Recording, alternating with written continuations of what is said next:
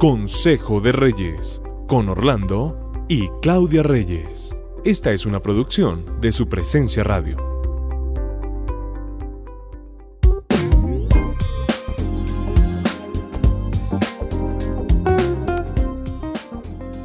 Como siempre, un placer estar con ustedes, qué gusto saludarlos. Bienvenidos a un nuevo devocional de Consejo de Reyes. Felices de estar con ustedes junto con mi esposa. Y hoy queríamos como hacer un hilo con el devocional pasado, con el programa pasado, que se llamaba Luna de Miel, ¿recuerdas? Sí, y estábamos nos comprometimos a algo ahí, sí. Y, y en la Luna de Miel, pues mm, no podíamos dejar de hablar de un tema, de un concepto que es tan difícil de tratar, pero que quisiéramos de todas maneras abordarlo, que es el tema de la virginidad.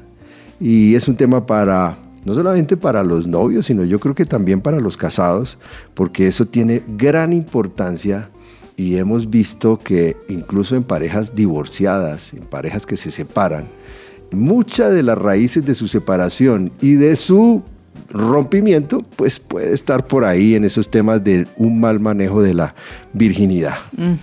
Bueno, yo creo que hoy en día, a pesar de que eh, se ha desvirtuado mucho el tema y se le ve como retrógrado y como de poca importancia, sí es de mucha importancia para el hombre y para la mujer que se guarde la persona como algo especial para, para ese, ese, ser con el que va a compartir su vida. Eso sí tiene importancia. a pesar de que se le quiere quitar la importancia, sí la tiene. Yo creo que el tema del tabú, que le quitan la importancia, pero sí es un tema fisiológico, es un tema fisiológico porque toca tanto la parte física, es lógico, como la parte, esa parte emocional de la, del hombre y de la mujer.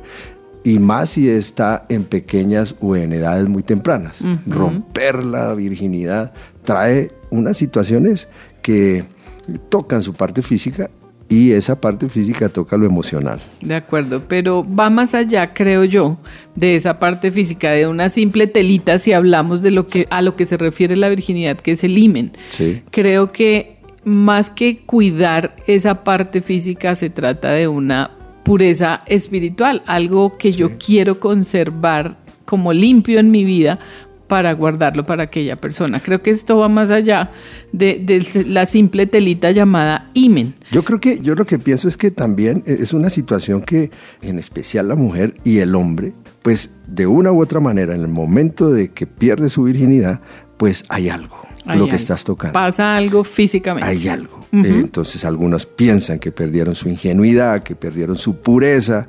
El hombre de pronto piensa que es más hombre, ¿no? Y es una, una deformación casi que cultural y de valores que deberíamos también mirar incluso en las iglesias, incluso en el ambiente cristiano, que también pues de una u otra forma se ha deformado este concepto. Cierto. En tiempos antiguos se le daba más, más importancia socialmente a este tipo de actos. Ya la persona que había perdido su virginidad podía ser señalada, apartada de las familias, incluso de las iglesias.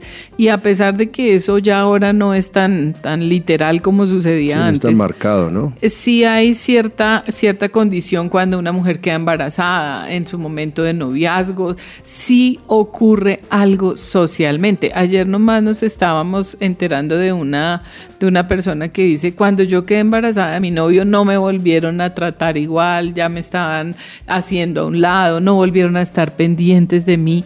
Entonces creemos que todavía es algo a lo que debemos poner atención y buscar qué fue eso que Dios diseñó, porque el mundo tiene un sistema de pensamiento con respecto a la virginidad que nos pueden volver fácilmente. es el famoso humanismo, ¿no? Ahora sí, todo el, se el, el famoso humanismo donde la felicidad prima sobre los valores y las filosofías empiezan a controlar lo que Dios tiene guardado para sus hijos, que al fin y al cabo es una para bendición y para que su proyecto de vida sea mucho mejor. Pues porque el humanismo dice, ¿cómo vas a tratar un tema de virginidad en este tiempo si eso es retrógrado, eso es ah, incluso anticuado, eso, eso no tiene ni por qué tratarlo y, yo creo que sí es algo que debemos como, más bien como volver al concepto, ¿qué significaría? Para mí es una Es una primicia, es, es de lo primero, lo más valioso, es el tesoro que uno debe guardar para su matrimonio. El tesoro de guardarse, creo Sí, yo, sí. ¿cierto? O sea, yo soy feliz pensando que yo me estoy guardando para ese esposo con el que voy a compartir Sí. mi vida, con el que voy a tener mis hijos y con el que voy a hacer familia. Sí. Eso para mí es importante. Es una recompensa también, es una recompensa porque en estos tiempos donde todo dice que es ya, pues no, esto es- significa que hay que esperar, que hay que hacer sacrificios incluso de abstinencia y que, que es bueno porque mostraría la fidelidad que nosotros queremos conservar para el matrimonio. Como estábamos hablando, nosotros hemos visto muchos problemas de rompimientos porque en medio, cuando llegan al matrimonio, hay celos, hay desconfianza en el matrimonio porque ni él ni ella son vírgenes y han tenido mucha promiscuidad. Entonces ese es un tema complejo dentro de los matrimonios y hoy vemos muchos divorcios por causa de un muy mal manejo de este concepto. De acuerdo, y guardarse de esa manera es parte de la emoción de descubrir cuando nos casamos y tenemos y disfrutamos ese tiempo con nuestro esposo, con esa persona esperada, vamos a hallar la bendición de lo que Dios habla en su palabra al momento de casarnos y tener esa relación de Sí, intimidad. Sí. Dicen ahora los novios, dicen, vamos a hacer el amor. Pues realmente hemos visto en este tiempo que hacer el amor, pues es un gran concepto, porque se necesita que nos debemos amar realmente para tener relaciones sexuales, porque de lo contrario es un simple gusto y por un simple gusto pues yo puedo quedar embarazada, embarazados, que podemos eh, iniciar una familia a destiempo y yo creo que no están haciendo el amor. Yo creo que la virginidad se pierde a veces por un simple gusto y en Sí. espacios inadecuados y con, en, en- en- en situaciones muy inapropiadas. por ejemplo, en una fiesta. En una fiesta. Solamente dejándonos llevar por el instinto. Leía, leía en un libro que decía, perdí mi virginidad en el platón de la camioneta de mi novio. Wow, eso Tremendo. suena muy triste. Muy- sí, Eso suena feo, eso suena de poco valor, ¿cierto? Sí, eso suena fuerte. Entonces nosotros tenemos que volver al, al- al diseño, a valorar eso que Dios nos entregó para poder encontrar esa bendición de Dios. No es, no es perder mi virginidad, porque eso es lo que nos están diciendo. Salga No, de eso gusto. rápido, sí. Ah, me gustó el- ese compañero de la universidad. Y listo, no, No es eso, suficiente. no. Yo- el diseño de Dios dice que no es suficiente tener un gusto para romper algo tan importante como es la virginidad. Se necesita pacto, se necesita matrimonio, se necesita un concepto que nos lleve para toda la vida. Y ese es el diseño, así pues haya muchas opiniones en contrario. Entonces, ¿cómo cuidarla? Sí, ¿cómo la Agrade abordamos? a Dios. Crean el diseño de Dios de la sexualidad. Es para dentro del matrimonio y con la persona adecuada. Yo creo que es convicción. Convicción, Convicción. de acuerdo. Tenga amistades con límites, o sea, siempre piense que eh, hay que quitar un tabú de la virginidad, pero hay que ser sabios y saber con quién nos estamos relacionando y cómo nos estamos comportando.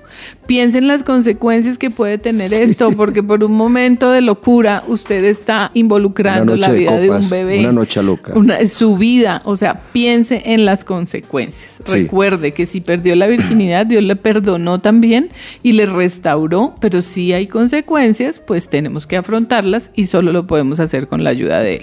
Primera de Corintios 13, 6, 7 dice, el amor no se deleita en la maldad, sino que se regocija con la verdad. Todo lo disculpa, todo lo cree, y quiero hacer énfasis en esto, todo lo espera, todo lo soporta, los bendecimos.